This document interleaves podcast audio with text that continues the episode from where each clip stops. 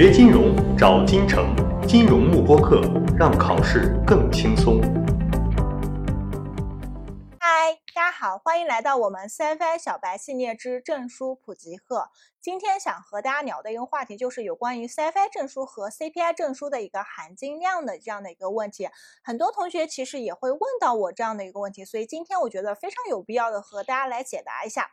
首先，这两个证书啊，他们所从事的一个领域完全不一样的。我们 CFI 证书是一个国际性的一个证书啊，它在全球范围的一个认可度都是非常高的，主要面对的是一个金融投资行业这样的一个认证证书。而我们 CPI 证书主要是在我们国内啊从事会计领域方面非常高度认可的这样的一个证书，所以总体来说，他们的一个方向是不一样的。啊，第二点就是关于企业的一个认可度。那么现在在国内，我们 CFI 证书的一个认可度也是不断的在提升的，尤其是在我们二级市场、券商和基金行业，尤其是从事一个分析工作的，明确要求我们的这样的一个呃分析师，很多是要有这样的一个 CFI 持证人的这样的一个要求，所以二级领域的一个持证人是非常有必要的。我们再来看一下。CPI 证书，CPI 证书的话，主要是很多的一个投行部门是需要这样的一个证书的，包括我们的一个四大会计事务所也是偏好有 CPI。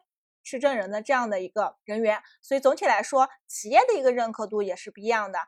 然后我们再来看一下这两个证书的一个知识体系有什么不同点。我们 CFI 主要有三个级别啊，CFI 一级有十门科目，而我们 CPI 有两个阶段啊，一共是有六门科目。所以从知识体系上来说，他们也是不太一样的。尽管他们有些知识点是。啊，相同的，但总体来说，知识体系是完全不一样的。